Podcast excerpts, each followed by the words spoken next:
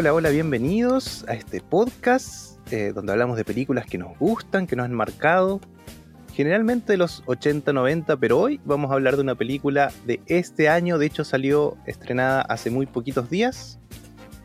Eh, soy Jonathan Barriergel. Soy Francisco Torres. Y esto es función especial y no hice la presentación que quería hacer. ah, bueno, no importa, la vamos a dejar ahí archivada. Eh, don Francisco, bienvenido. Estoy viendo ahí que, su destiltraje está un poquito desajustado. Permítame ajustarle ahí el hombro. Ahí está. ¿Esa era la presentación que querías hacer? No, iba a hablar del planeta y otras cosas más, pero me olvidé. ok, fantástico, fantástico. Así que eso, don Francisco, imagínese estar en el desierto y beber de sus secreciones corporales para mantenerse vivo. ¿Hace cuánto que no nos vemos en podcast? En podcast, más de un mes, yo creo. Ah, se me ha hecho largo, la verdad es que se me ha hecho largo. Yo hubiera apostado por, por más de. por mucho más de un mes en realidad.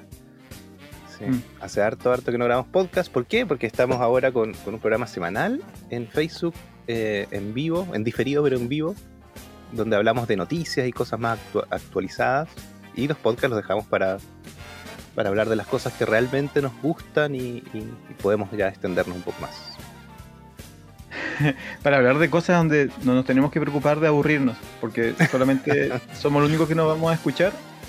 Entonces, si alguien más nos, está escuchando y este es su primer capítulo de Función Especial, porque llegó atrapado por el título del, del podcast, efectivamente vamos a estar hablando al menos una hora, una hora y cuarto de Duna, y solo Duna.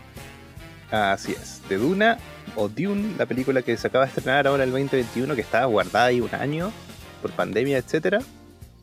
Pero afortunadamente, don Francisco no decepcionó. Estoy feliz de haber visto Duna en el cine. Bueno, por eso estamos acá, por eso llegó la orden ejecutiva de la red Función Especial de tener que grabar un, podcast sobre, sobre esto. Hablamos como 15 minutos en el último capítulo.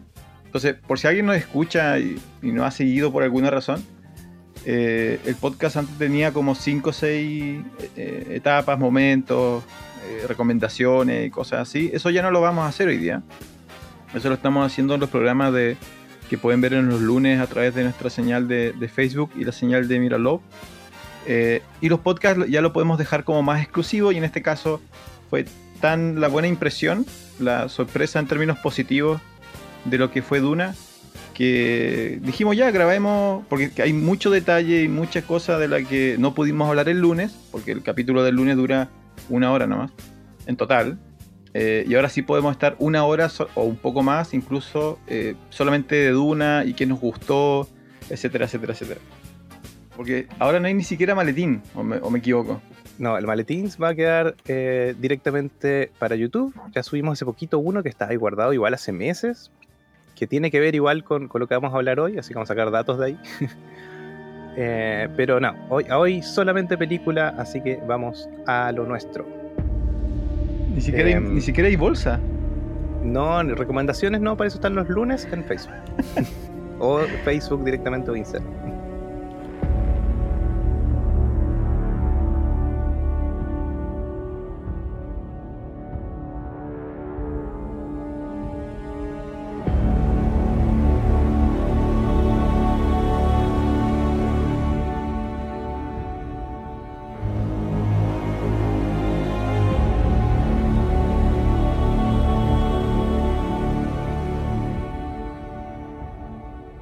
Vamos a hablar de, Dune. Vamos a hablar de la película que salió este año principalmente, pero es una franquicia que tiene, tiene su tiempo, tiene un par de proyectos de películas antes, tiene un par de miniseries antes, la serie de libros es bastante larga. ¿Tú cómo llegaste a, Dune? ¿Cómo llegué a Duna? Primero llegué eh, cuando uno empieza a revisar, ¿no? Como historia del cine y cosas así, o curiosidades, llegué a Jodorowsky primero. Llegué a Jodorowsky y por añadidura llegué al proyecto de Jodorowsky de Dune, que no se realizó nunca. Más que nada porque hay una mitología alrededor, es como era bien excéntrica, tenía como varias estrellas que iban a estar. Y el proyecto no se hizo, entonces eso aumenta el mito todavía. Ahora eso, ¿cuándo, cuándo, qué momento tú ya estabas por tus 60, 65 años? ¿En qué momento fue todo esto? cuando yo supe de Jodorowsky, debe haber sido el año pasado, hace dos años, antes de la Ah, pandemia. recién. Esto, pero hace poquito. Sí. O sea, sí había escuchado que había una, una película Duna que nunca se hizo, y Jodorowsky, pero hace dos años empecé a investigar bien de qué se trataba, qué pasó. Eh, eh, vi el documental de, de Jodorowsky que hay, y, y es bien interesante lo, lo que sucede ahí. Y el libro, cuando se anunció la película, eh, ahora antes de la pandemia, eh, me dieron muchas ganas de leer el libro y lo compré. Este año compré el libro, sí, este año. Y ahí empecé a leerlo, esperando la película, tratando de alcanzar antes que la estrenen, no alcancé a leerlo entero. pero, pero bien, bien. ¿Y qué, a, qué, a qué lo asociabas? A en tu Duna, mente, bueno, así, cuando, cuando- cuando escuchabas Duna, ¿qué, qué pensabas que era? No, o sea, siempre supe que era ciencia ficción. eh, y claro, al investigar un poco más, yo dije, ya, esta es la nueva Star Wars, pero más adulta, sin, sin todas esas cosas que, que tiene Star Wars, que es para todo público, más para niños. Eh, y, y nada, o sea, ya cuando empecé a leer el libro y supe que era un mundo entero, bueno, el documental de Jodorowsky igual lo deja bien claro, que hay diferentes razas y planetas. Entonces es como, escucha, el Señor de los Anillos con Star Wars, dije, ya, esto debe ser. Oye, vamos, hay que, not- espérate, hay que notar eso porque yo lo escuché, lo escuché harto, hartas veces en referencia a lo que era esto.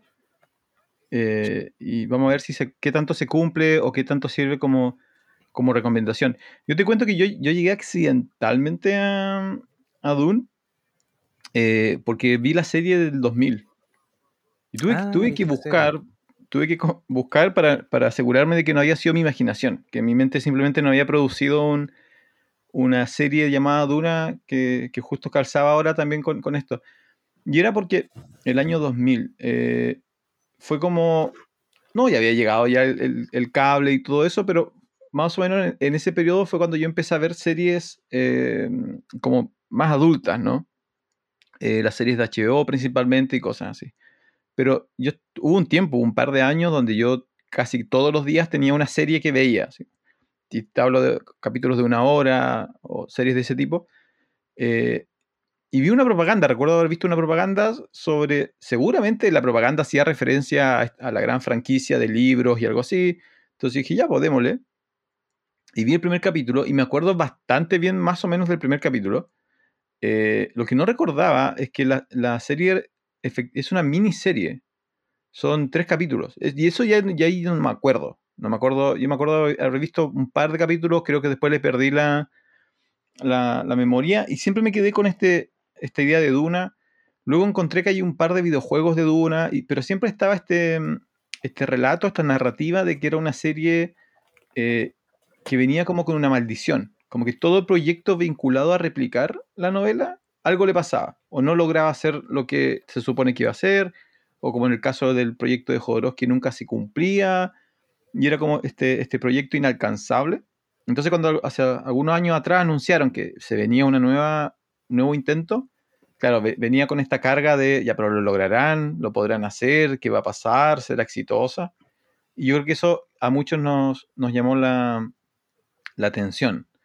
Eh, así que yo del 2000 que sabía que existía algo llamado Duna. Mm, sí.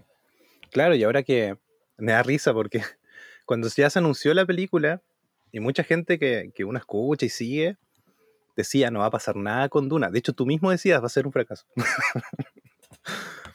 y, y, y nada, de hecho me, me llamó mucho la atención porque fue a ver al cine. El cine estaba casi lleno con distancia social y todo, pero estaba repleto. Igual fui a una función 3D, fui a ver. Que igual es como más masiva de repente. No, y Eh, fuiste, fuiste en el estreno casi, ¿no? Sí, el día del estreno, jueves. Claro, tenía que, Sí. tenía que estar lleno. Sí, de hecho quiero ir de vuelta, quiero ir a- de nuevo a verla. Eh, La verdad que, que es muy buena para ir a ver al cine, o sea, es increíble, ahí vamos a hablar de eso. Eh, pero nada, igual, como, como hablamos, ¿no? Del mito de que se trató de hacer una vez, no se pudo, íbamos a hablar qué qué pasó Jodorowsky. Después se hizo la de Lynch, que pasó realmente con más pena que gloria. De hecho, hasta Lynch no quiere hablar de, de- de ese proyecto. Parece que los productores pusieron mucho esfuerzo ahí. Lynch no quiere saber nada de, de Duna. De hecho, pidió sacarse de los créditos de director. Sí. Sí. ¿Eso lo Eh, investigaste o lo estás inventando? No, sí. Eh, de hecho, Jodorowsky igual lo dice en una, en una entrevista. Que, que es imposible que, le, que él haya dirigido 100% esa película. No es del corte de Lynch, no tiene una, unos problemas bien importantes en la película. Y ahora, claro, eh, Denis Villeneuve, que es el director de esta, de, de la Duna de este año, eh, a mí me gusta mucho la filmografía de Villeneuve. Es cortita, pero tiene, tiene un estilo bien, bien marcado también.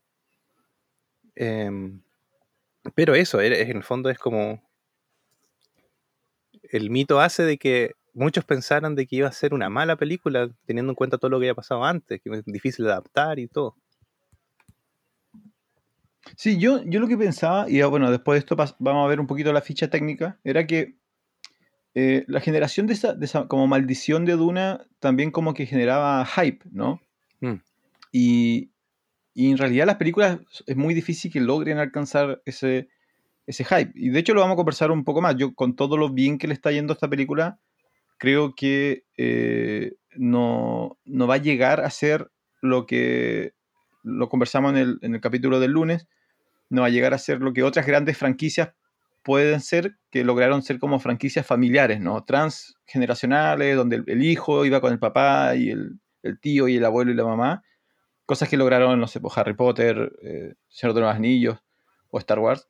No creo que esto vaya para allá, pero yo creo que la, diferencia acá es que eh, parece que la produjeron teniendo claro eso. Como que mm. no sé cómo mantuvieron a los productores eh, distantes, porque igual fue una inversión de dinero relativamente importante pero mm, costaría creer que esta no es la película que quería hacer Villeneuve.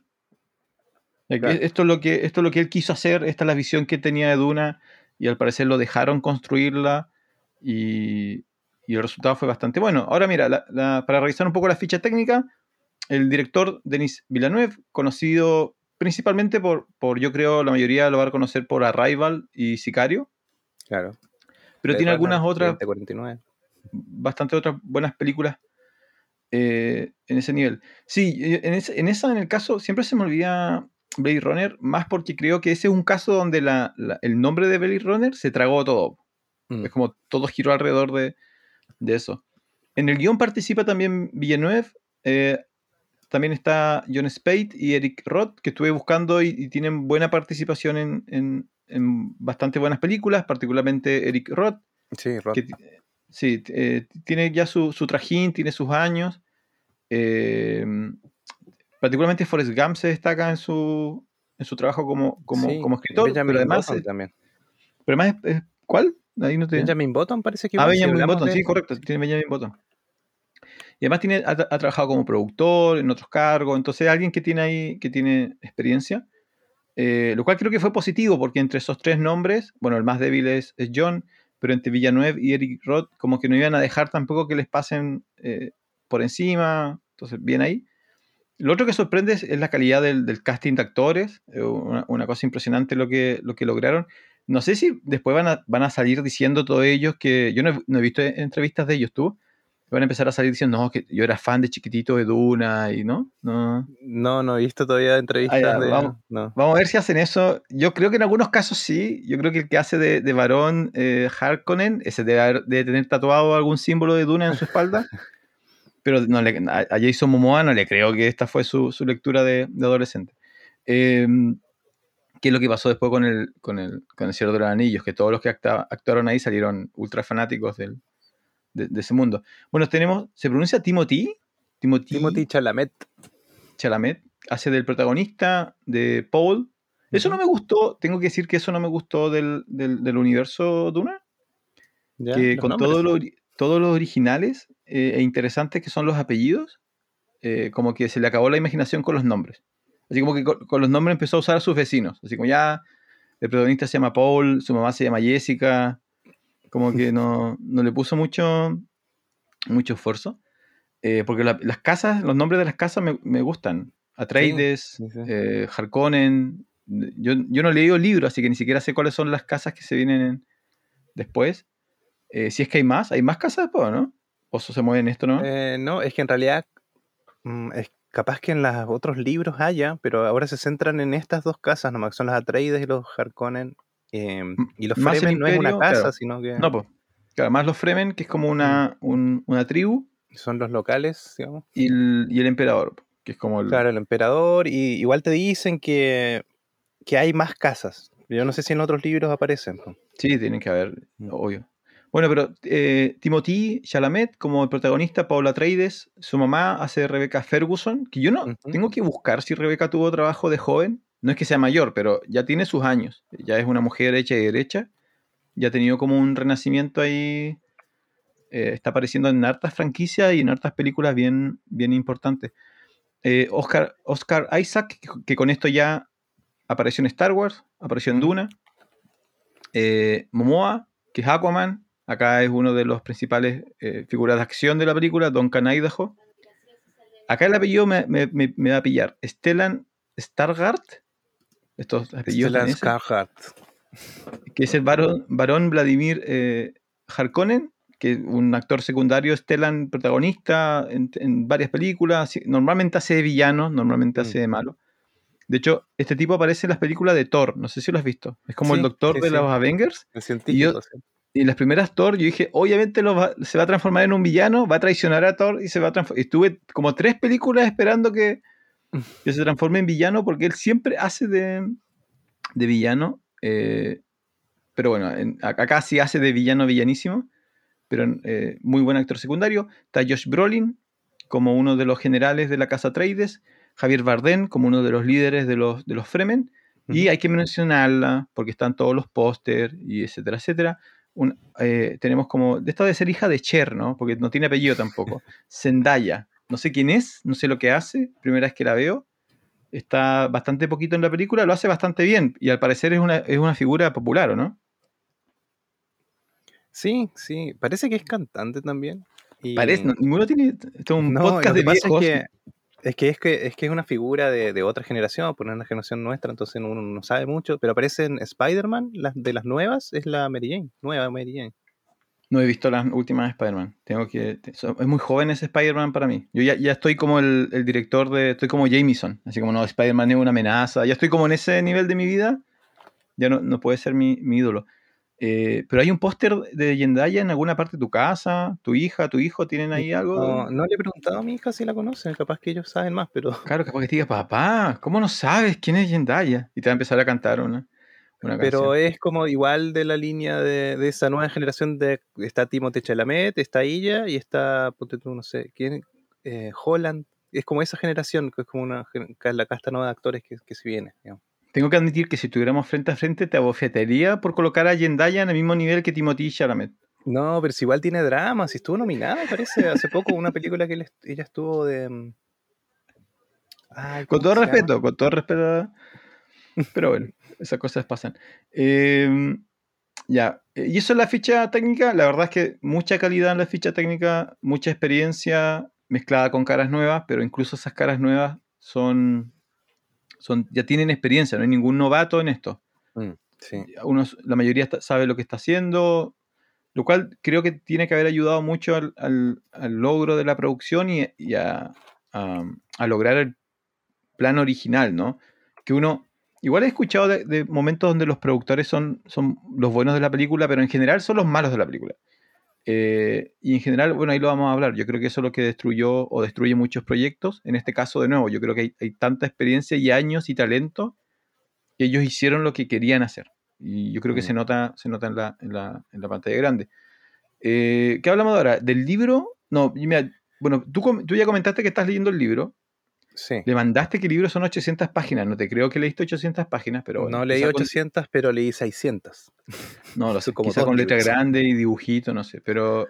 Porque tú eres un ser visual, Jonathan. Sí, no, pero los libros son buenos porque liberan la imaginación. Entonces, mira, mientras, mientras vayamos hablando de lo que, de lo que es la película, eh, tú ahí vas metiendo tu cuchara y qué pasa con, qué pasa con, el, con el libro. Eh, pero hablemos de la película, porque para eso estamos acá. Entonces, estamos de acuerdo en que te gustó la película. Sí, me parece de lo mejor también que he visto este año. Junto con Mi corazón no puede latir a menos que tú le digas que lo haga. Ahora, Eh, a, a mí también, yo no sé si estás de acuerdo, para mí, como producción hecha para cine, para la pantalla de cine, yo creo que es lo mejor del año. Sí, sí, tiene varias, varias cosas muy, muy buenas a su favor la, la película. Eh, es como la vuelta al cine de verdad, digamos, en el fondo. Estamos volviendo realmente a ir al cine a ver películas como antes, antes de la pandemia. Producciones gigantes, bien hechas, eh, que se disfrutan en el cine en realidad. Sí, sí, sí. Yo, yo eh, estuve días intentando hacer memoria de mm, qué otra película y creo que el único que como espectáculo visual le podría hacer competencia es King Kong vs. Godzilla. Así como en algo que tú podrías decir, esto había que verlo y había que escucharlo y la sala va a retumbar cuando King Kong salte y todo va a brillar cuando Godzilla dispare. Este es otro tipo de película, eh, pero creo que por ahí va la competencia en términos de, de, de, que algo te toque estando en la sala de cine y que tú sientas la música. Encima nos mencionamos que Hank Zimmer es el, creador de la música. Que la música te, te, sumerja, que la imagen te, te, domine, ¿no? Y tú realmente sientas que estás viviendo algo que no podrías sentir en el sillón de tu casa.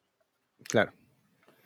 Pero mira, volvamos a una tradición que hay en, Función Especial, que es de qué se trata la película en pocas palabras. Así que empiece usted, don Francisco. Ya vamos, llevamos hablando 25 minutos, don Jonathan. Esto lo teníamos que haber hecho hace 19 minutos más o menos.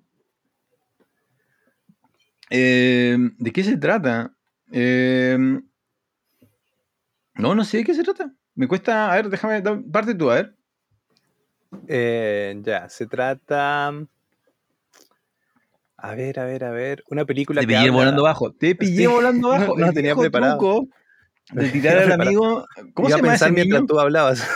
¿Cómo se llama ese niño mexicano del video de hace unos años que cruza el puente de madera y se cae? No me acuerdo. No me acuerdo, no cómo se llama ese. Bueno, eh, Jonathan me quería hacer una de esas. Me quería a mí mandar en el puente de madera. Ya, lo que pasa es que yo tengo, tengo dos lecturas. Primero te voy a dar la más tradicional. Una es la historia de un joven príncipe que se ve atrapado entre las conspiraciones de dos familias nobles por el control de un importante recurso en un planeta desierto, eh, que no me acuerdo cómo se llama el planeta. Arrakis. Arrakis. Eso es. Sí, Duna es un camino del héroe en el fondo, de un elegido, eh, que llega a un planeta muy... Em, un planeta donde se ve la supervivencia del ser humano, digamos.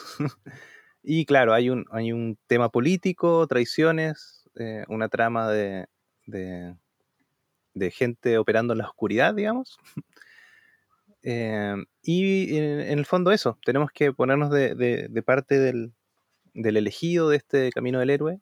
Eh, no, sé cómo terminarla. y aparece un gusano, fin.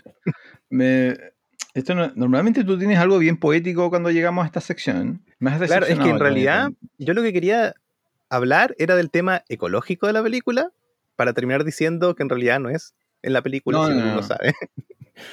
No, no es ecológico. Pero claro, habla de eso, de, de, la depredación de un planeta. Sí, pero pre, pre, pre en términos generales, ¿no? que no se enojen los ecologistas, pero la novela fue escrita pre-explosión de la ecología. Fue escrita en, los 60. Sí, 65. Y, y, todo en ese año fue publicada. Sí. Fue escrita antes. Y la explosión de los conceptos ecológicos y ese tipo de cosas llega al mundo occidental eh, transversalmente ya los 70, por ahí, ¿no? Entonces, Igual el Señor de los Anillos habla un poco de eso. ¿Y cuánto fue el Señor de los Anillos? No, no, no. Es que ese otro ejemplo de que la gente le intenta meter el, el, tema encima. Eh, no, no, hay ecología real. En... Además, está, escrito, están escrito por tipo. ¿Tú has visto a, los autores de Duna y de. y a eh, El Señor de los Anillos, no? ¿Cómo? Que alguien, te venga, que alguien te venga a decir que esos tipos tenían pensamiento ecologista, ver, por favor. Ah. Estos, tipos estaban dispuestos a quemar una. Son tipos del mundo industrial. Yo vinculo más em, a Duna como. Eh, y son los elementos que tienen similar con el Señor de los Anillos, por ejemplo. Con eh, los procesos de imperialismo europeo, en realidad. Es eso. Ellos le meten magia y ciencia y fantasía a, a la historia que ellos, que ellos vivieron, que sus padres vivieron que sus abuelos vivieron, que es esta lucha por recursos, pero no por recursos ecológicos, no, no por recursos por el bien de los recursos, sino por el recurso de lo que representan para los países. como tú puedes tomar a los Harkonnen y decir los Harkonnen son los alemanes nazis, y podrías plantear que los Atreides son eh, Gran Bretaña o Francia, y mm. puedes hacer ese juego en realidad, y que este país, este planeta, perdón, de arena... Es el tercer mundo, es África, es, podría, e, eso a mí me parecería más, más lógico que... No, en Sudamérica ya está explotado ya, en Sudamérica en el siglo XX ya no, no, le, queda nada. ¿Qué tenemos para ofrecer nosotros ahora? ¿Quién se, ¿quién se va a pelear por nosotros? Litio. Ya, pero hablemos, hablemos de la, de la, de la película. Eh, ¿Vamos a asumir que la gente que nos está escuchando vio la película? Este podcast contiene spoilers. De nuevo, y quiero hacer énfasis en esto. Es una película para ir a verla en el cine. Eh, es una película de ciencia ficción y fantasía eh, madura. Claro. No, no, no dura, no, no es... Eh, hay una famosa franquicia que está saliendo el último año que se llama El problema de los tres cuerpos, que es ciencia dura, dura, que hay que tener un magíster en física para entender de qué están hablando. Esto no es eso, es totalmente comprensible, pero está hecho para gente que ya le gusta la fantasía, está hecho para gente que eh, tiene cierta edad, que ya leyó cosas como El Hobbit, que ya pasó por Star Wars, que le gusta eso. Y esto le ofrece como un poquito el siguiente paso en términos de eh, ya no hay tanta, no hay hadas, no está citripio, no, no están esas cosas, sino que ya vamos al tema de, profundidad. Lo cual significa que se puede hacer un poco lenta y se puede hacer un poco pesada. Eh, y ahí yo también, no sé qué te pasó a ti los primeros minutos. A mí me encantó porque eras como, oh por Dios, esto se ve fantástico, pero también no, no pasa mucho en general. Sí, en realidad desde que empezó la película, eh, no sé, me, surgió una sonrisa espontánea en la cara y no, se me quitó por las dos y media. Porque en el fondo, claro, como yo alcancé a leer el libro, o gran parte del libro, eh, vas recordando todo lo que... Eh, de hecho, es la primera vez, sí, es la primera vez que leo un libro antes de ver la película. Siempre fue al revés. Siempre vi la película y después leí el libro. Y, y claro, vas, solamente te muestran un lugar y tú sabes exactamente qué es, dónde es, dónde está, qué pasa ahí. Eh, entonces, la película hace muy bien eso. Te, mm, te, da pistas que no son importantes si solamente estás viendo la película para entenderlo, pero también te va dejando cosas para los que leyeron el libro y ya saben algo de, Duna, eh, que va celebrando en el fondo. Hay muchas cosas que, no es necesario explicar para que la película funcione, pero el que leyó el libro o sabe un poco más, eh, no son easter eggs, pero, pero sí son como guiños, guiños para la gente que sabe un poquito más, tal vez. Mm. Ahora, la película parte con, un, con un, par de minutos donde te cuentan un poco el contexto, no te da mucho detalle, eso es lo otro, la película no, no te toma particularmente de la mano. A mí me gusta mucho que las películas hagan eso, así como que tu cabeza vaya completando los vacíos. Por eso digo que es una película para gente que ya ha visto otras películas o para gente que ha leído otros libros, porque ya sabes hacia dónde va, porque esta es una, novela que, generó mucha influencia, entonces muchas de las cosas que vimos después vienen de esto. Entonces tú dices, ya, los primeros minutos ya sabes más o menos cómo se ven los malos o qué tienes que sentir respecto a los malos eh, quiénes son los buenos, cuáles son como los conflictos. Obviamente no te crees todo porque siempre está el giro y la conspiración, pero es muy, muy efectiva en entregar información. Es algo que, yo creo que también es parte del estilo de, de Villanueva. Sí, sí. Sí, te, te, va dando lo necesario para que vayas entendiendo, en realidad te va llevando de la mano, pero no, no literalmente de la mano, sino como más, te, te va indicando, es como un líder en el fondo. te va liderando en la película, así como de lejos, tú vas armando tu camino, pero está todo así. A diferencia de, que vamos a empezar a meter ya de, otros autores, la Duna de Lynch, que, que, alcancé a ver la mitad Francisco, no pude, no, no, sé. Voy a tratar de verla de a poquito el resto. De poquito. Pero eh, Duna de Lynch lo que hace, y lo hace mal, es que te, planta un personaje al principio de la película a explicarte todo para que puedas entender la película. Es como, estamos clase. en tal año, hay tantos planetas, esto es lo que pasa, tal casa es la mala, tal casa es la buena, hay una traición. Te cuenta todo, och- casi ocho minutos. una- un personaje así como en primer plano hablándote a la cámara, así como. Que no me acuerdo películas que hayan hecho eso antes. ¿cachai? Ahora, ¿cómo? A ver, hay una película que ni siquiera te coloca una persona, te coloca un texto que Bueno, va subiendo de abajo arriba de la pantalla. Claro, sí. Pero te, te coloca el contexto político, pero esta te explica todo. es Te- como te coloca la música. Te coloca la música. Claro, no son ocho minutos de Star Wars de, de exposición. Ahora, esta del la de Lynch es del 84, Sí, del 84, sí. para que no sientan que le estamos dando como caja Lynch. Igual hay otro estilo de cine, otro, tino- otro estilo de producción, quizá eh, tiene sus años ya. Mm. Eh, pero qué bueno que la estás comparando. Ahora, lo de Lynch puede haber sido, porque ¿cómo está escrito el libro? Ah, eso es importante. El libro es una novela. El, el primer libro que se llama Duna, dentro tiene tres libros en realidad, eh, que separan, bueno, eh, temáticas importantes dentro de, lo que se ve en la película. Yo alcancé a leer los primeros dos libros, que son 600 páginas casi de- del, libro, que tiene 800. Y todo lo que sale en esas páginas es lo que pasa en la película del 2021. Ahora, la de Lynch, hasta la mitad de la película, que alcancé a ver, que es una hora más o menos, eh, habla igual de esa primera parte, pero tiene muchas otras cosas más que tal vez se ven en otros libros, eh, pero ya de, de la mitad hacia adelante habla ya de la guerra y eso no se ve ni en esta película ni en el libro que estoy leyendo yo. Así que lo más probable es que él quiso condensar todos los libros en esa película. Tarea imposible, yo creo. Así quedó Claro. la película. Eh, y el libro, claro, el libro te va contando, habla, hablan los personajes de lo que les sucede y lo que piensan y lo que hacen, digamos. Habla cada personaje, cada capítulo de la novela se va de personaje en personaje para que vayas viendo los puntos de vista. Sí hay como eh, algunas llamadas al pasado, pero no se habla, generalmente es todo cronológico, no hay saltos temporales en- en- mientras va pasar de un relato a otro. Lo que sí, al inicio del capítulo hay como un extracto de libros que supuestamente se escribieron en el futuro. Por ejemplo, no sé. Empieza hablando la princesa Irulan, que nunca la vemos, y dice. eh, relat y, y- como que cita un libro dentro de ese universo que dice, no sé, relatos de, del Duque Leto, eh, versión no sé cuánto, y, y en un párrafo te dice, ese día morí bajo el cuchillo de no sé quién. Fin, en- fin del en- diario.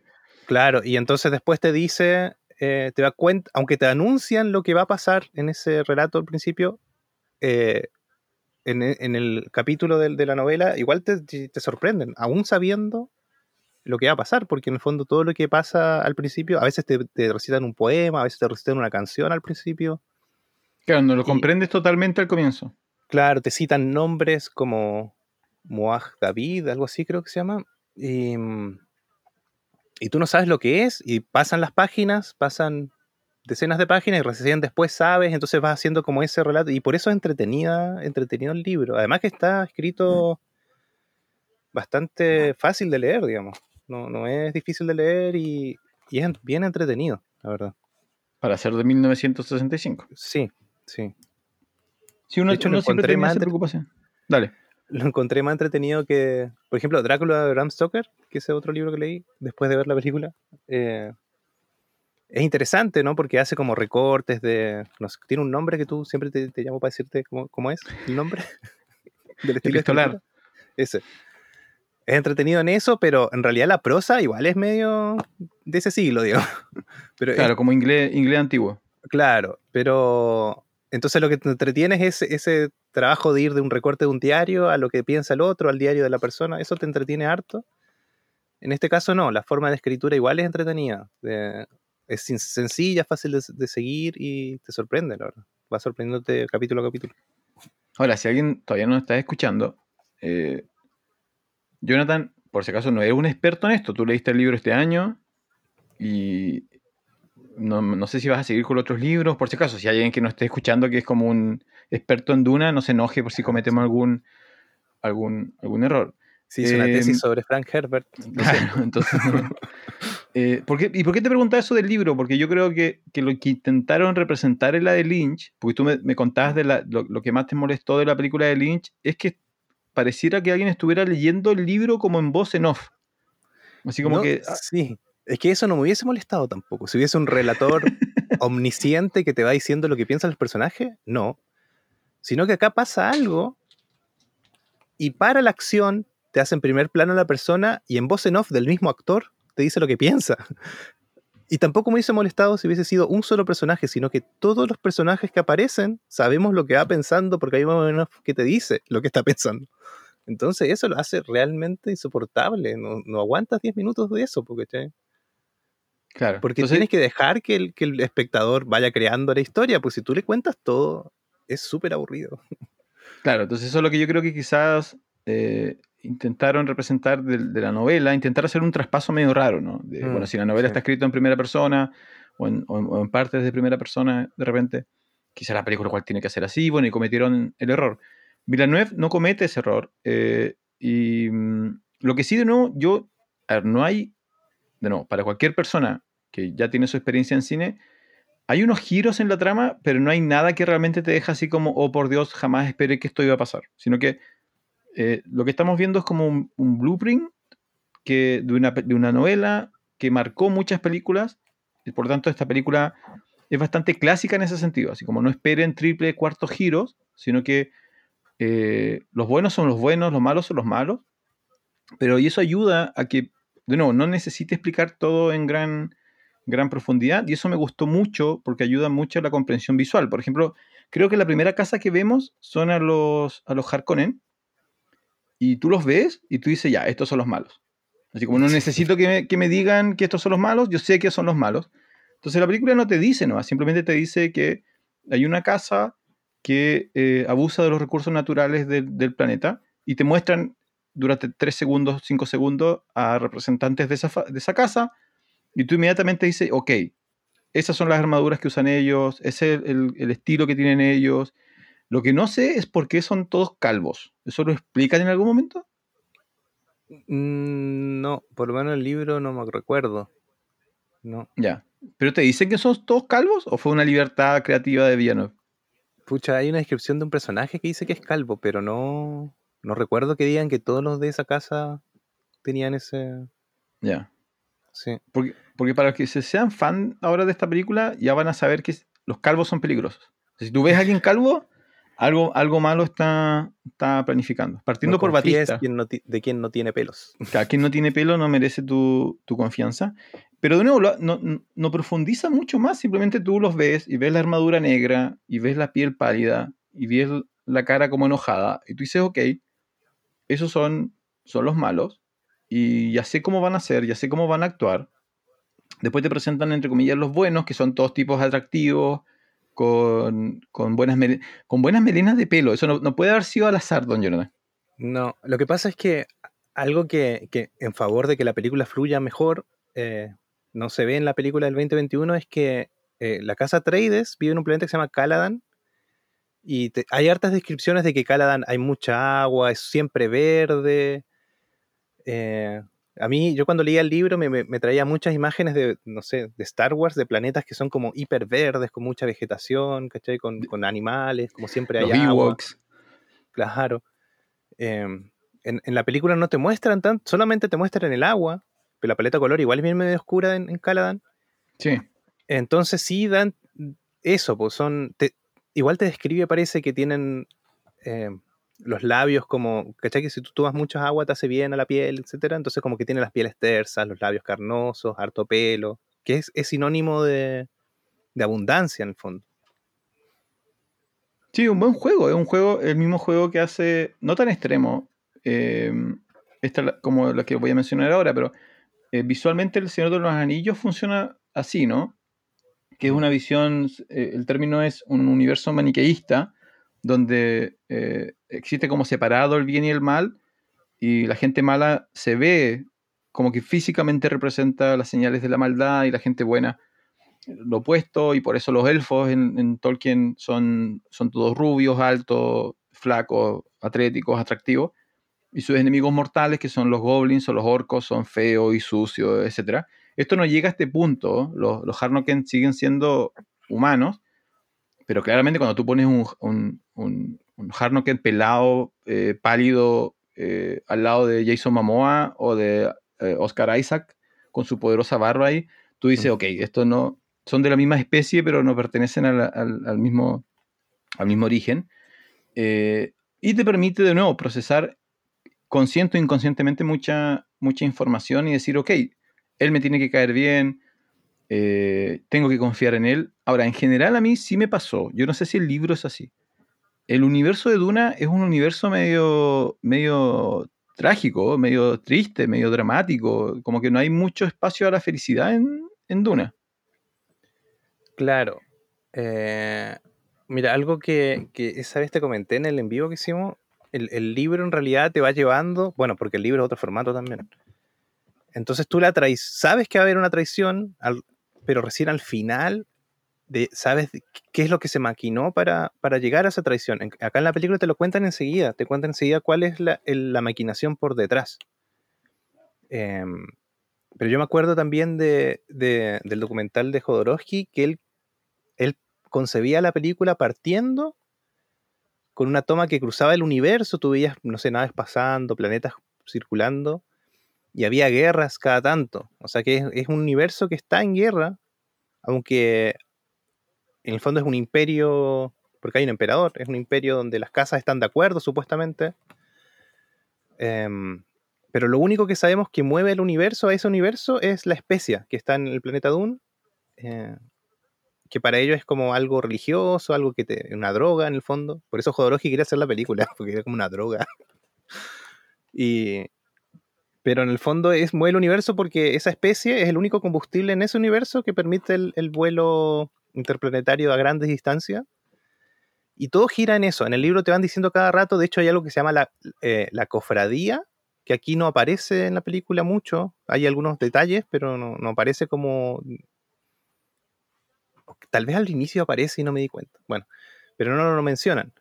La cofradía es... eh, ¿Cómo decir? Es un... No es una casa, pero sí es como una asociación que, que tiene estas naves que pueden transportar cosas de un, de un planeta a otro usando la especia como combustible. En el fondo lo que hace es, ¿te acuerdas esa, esa película Event Horizon? Sí, la de sí. terror. Ya, ellos como hacían el viaje interplanetario, doblaban el universo. No es que la nave se movía, ¿te acuerdas? De hecho, hay, hay una imagen donde te muestran un papel y ponen dos puntos. ¿Y cómo haces de un punto a a otro? No es una línea recta, sino que dobla el papel y perfora con un lápiz y te dice, así se viaja en el universo. Eso, eso es en el fondo el principio del viaje en, en Duna. Y para lograr eso, en esa película de Horizon tenían un reactor nuclear gigante dentro de la nave, me acuerdo. Bueno, aquí usan la especia, que es la única sustancia que logra ese, ese nivel de energía. ¿cachai? Entonces todo gira en, en- en la especia en realidad, en realidad. Es como el- Mm. la moneda del universo. Las casas es muy parecido a Game of Thrones, no te lo cuentan tan así, pero, pero sí, hay como, te mencionan que hay varias casas en el imperio. Los Harkonnen son una casa despiadada que tiene control solamente por la fuerza de varias cosas en el universo y los Atreides son tipos honorables, pero tienen como la simpatía del resto de las casas. Entonces, para el emperador eh, es un riesgo, es un riesgo que los Atreides sean tan queridos por el resto de las casas, porque eso podría hacer que en una guerra todos se vayan del lado de los Atreides. Ese es como el contexto sociopolítico de, eh, que sucede. Entonces la, la película no, no te cuenta todo eso. Obvio que no, porque si no sería No, la aburridísimo. película de cinco horas. Sería una película de Lynch, básicamente. Sí. En- entonces parte directamente diciéndote que, te parte diciendo al tiro que todos sospechan que hay una traición, los Atreides están preocupados, pero se van a mudar a este planeta para tomar el control y lo hace muy inteligente porque partes mostrándote enseguida el traspaso de mando y que hay una desconfianza ahí Sí, y las po. cosas como unos detalles bien importantes. Sí, es, es, está súper bien, bien hecho porque... eh, a ver, hay- y por eso, aquí ya, las- y para eso tenemos el podcast, para irnos un poco más en la, en la profunda. Hay un, un, un concepto ahí de que eh, cuando, hay, cuando hay algo que no nos calza, cuando hay algo que no, no tiene sentido, eh, siempre hay una tendencia a generar desconfianza. Entonces, la película te dice que los, los em, Harkonnen tenían el control del planeta, ellos expo- exportaban las especies y por alguna razón, pero no te dicen por qué, simplemente Mm. te dicen que el emperador los sacó y va a poner esta nueva casa. Y como no, nunca te explican por qué, nunca te dan una razón de por qué, eso te permite empatizar con la desconfianza de los Atreides. Mm, Sí. Como que todas las conversaciones de los Atreides son, pero ¿por qué nos metieron en este baile? Nosotros no lo pedimos. Entonces, como, como está esa duda, esa duda genera desconfianza. Entonces, hay como un ambiente ahí de algo malo va a pasar, algo malo va a pasar. Algo malo termina pasando. De nuevo, no, no estamos haciendo mayor spoiler, porque si no, la película, si, si, si no, si nada malo hubiera pasado, la película hubiera sido muy fome, hubiera sido como eh, una hora y media de conversación. En cambio, hay una, es- llega la traición, eh, no vamos a contar cómo sucede, pero también cómo, cómo sucede te deja ver cómo interactúan las casas, eh, cuál es el nivel de violencia, cuál es el nivel moral. Eh, mucha gente va a recordar Juego de Tronos, realmente. Juego de Tronos yo creo que, que es como el, el mejor símil. Eh, y en términos de traición y conspiración, cosas como House of Cards o cosas como Soprano, por ejemplo, donde en el momento que alcanzas cierto poder tienes que empezar a, a- a descuidar, a cuidar tu espalda y a desconfiar de todo el mundo. Y los Atreides cada vez se, se van elevando como... Y, y- y el protagonista particularmente, como es la casa que hace las cosas distintas, ¿no? Es la casa donde la familia importa, donde la amistad importa, donde los pocos personajes que se ríen durante la película son todos eh, Atreides, creo. Eh, la- las otras casas como que no hay risa, todo es, todo es grito, todo es rabia, todo es dolor, todo es traición. Y eh, con estos pequeños faros de luz así, todos vienen de, de- de esta casa. Eh, entonces está súper bien hecho, porque en vez de explicártelo, te lo vas mostrando con escenas, con saludos, con conversaciones, y tú Mm. vas armando en tu cabecita así como tu, tu, tu tema. Eh, lo otro, un pe- pequeño paréntesis como histórico. Es súper interesante la, la estructura que ellos generan del universo del emperador, porque nosotros creemos, eh, principalmente, no sé por qué, de dónde viene esa idea, de que el emperador es como una figura todopoderosa. Eh, en realidad, la tradición, principalmente europea, es que casi siempre el rey ha dependido de la gente que realmente tiene el poder, ya sea económico o militar. Y un poco el mundo de Duna es eso. Como que el emperador tiene poder, pero también necesita a las casas y necesita tener en control a las casas.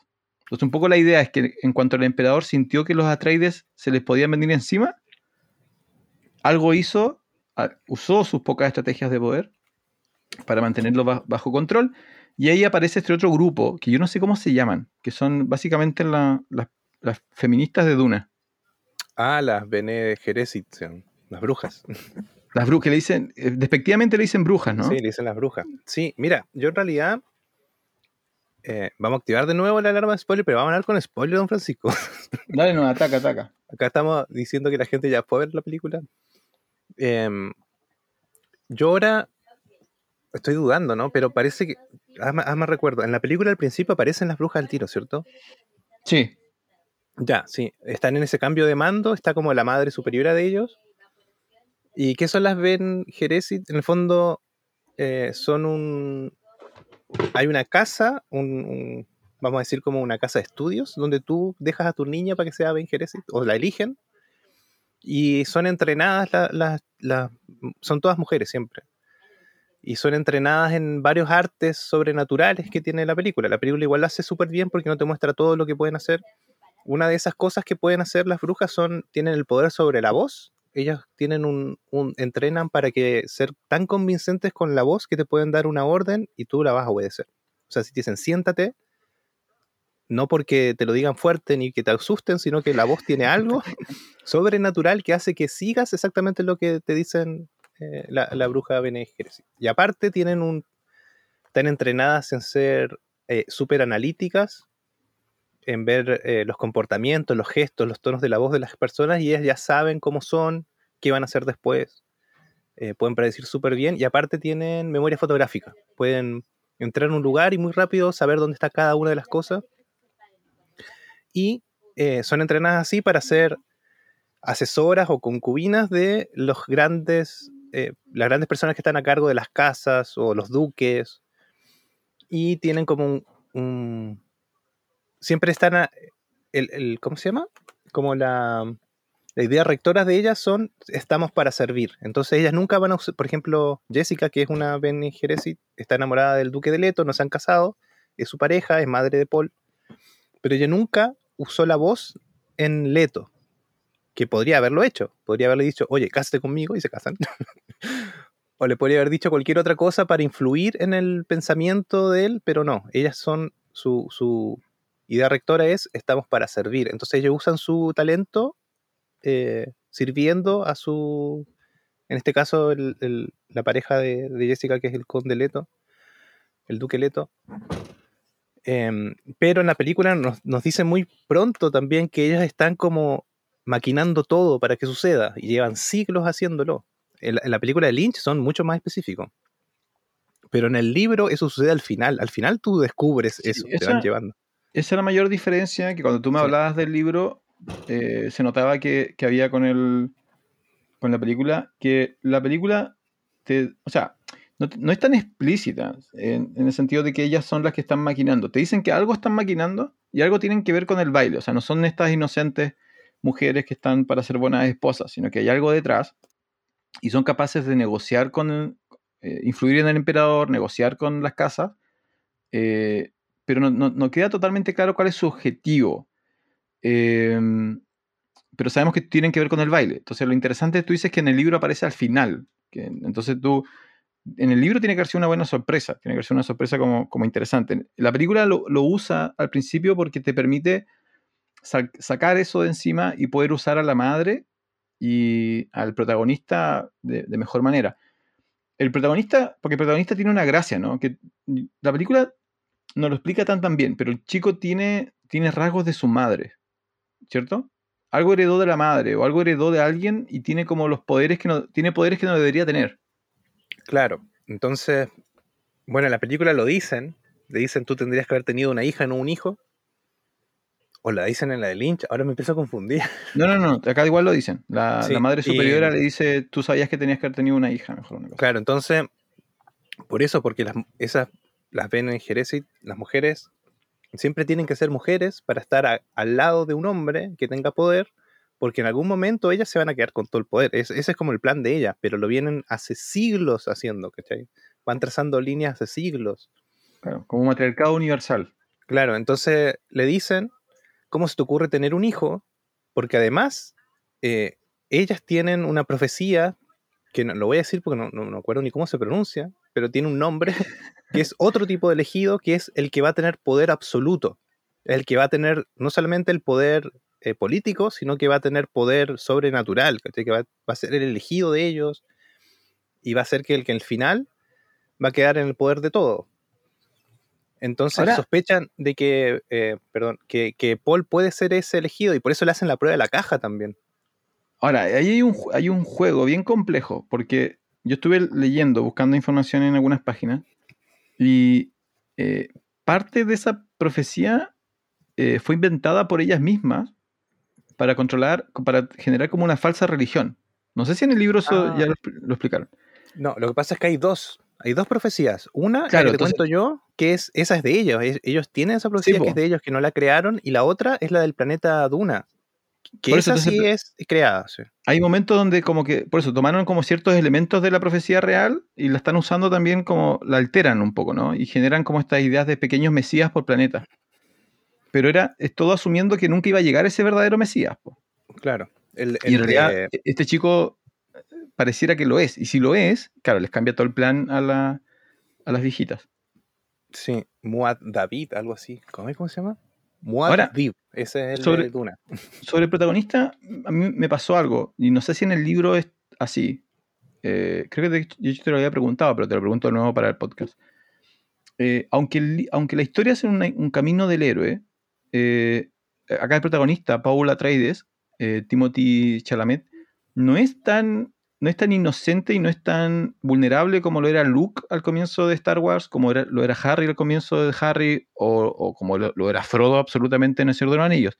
Mm. Paul tiene su, desde comienzo tiene cierta seguridad, tiene ciertas habilidades, ¿no?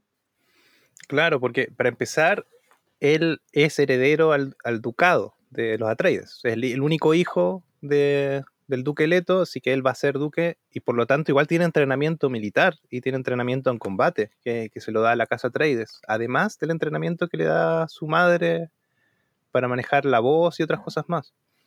Entonces él está súper preparado y de hecho está ansioso por irse a la aventura. Así cuando viste que en la película de Villeneuve te cuentan de que mm, van a ir a Duna, son los primeros minutos, ¿cierto? Que tienen que ir al planeta, pero primero va una avanzada donde va su amigo que... Aquaman. Sí. Y él dice, oh, quiero ir contigo. Y le dice, no, me van a decapitar si vas conmigo. Una, cosa así, como no está, no está permitido. Y como que lo cuidan porque en el fondo él va a ser el, el duque futuramente, entonces hay que cuidarlo más. Pero él tiene eso de querer ir en la aventura, está estudiando, te muestran que estudia sobre el planeta, quiere saber más. Em, aún así, no todos confían en él, ni su, ni su padre le dice que está preparado. Eh, Dunk, ah, em, ¿Cómo se llama?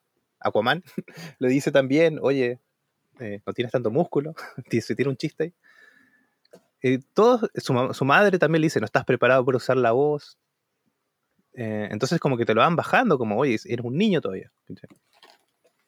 Claro, pero al mismo tiempo, de no, es porque una de las cosas que, siento yo de nuevo es que, y una de las limitaciones para mí, para Duna, es que eh, no tiene, no sé, yo, si yo tuviera un hijo de 12 años, no, no, llevaría a ver, o sea, lo podría llevar a ver Duna, se va a aburrir el chiquito.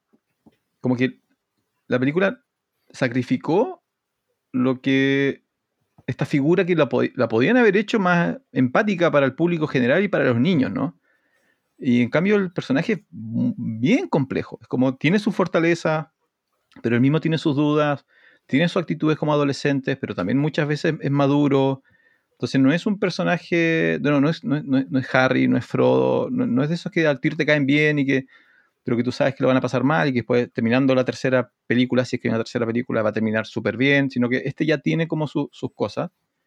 Y creo que funciona súper bien, pero creo que eso va, a evitar, y yo creo que, que, ya hemos dado hartas señales de eso, ¿no? Que, eh, y te lo decía yo el lunes, esta no es una película donde la gente va, va a salir haciendo sonidos, de, de efectos de sonido de, de, la, de las pistolas láser o efectos de sonido de las espadas láser o diciendo palabras mágicas. No es ese tipo de película, mm. para bien o para mal. Eh, yo creo que es una película de Villanueva y, las elecciones son súper inteligentes, pero no, no, sé cuánta gente se va a disfrazar de Paul Atreides en Halloween, por ejemplo. Yo casi. Casi, ya tenías listo el, traje, el, ¿Cómo se llama el traje en español? Acuatraje. Eh, filtratraje. Filtraje. filtraje. Que podría llamarse traje del, traje del, del desierto. De eh, supervivencia.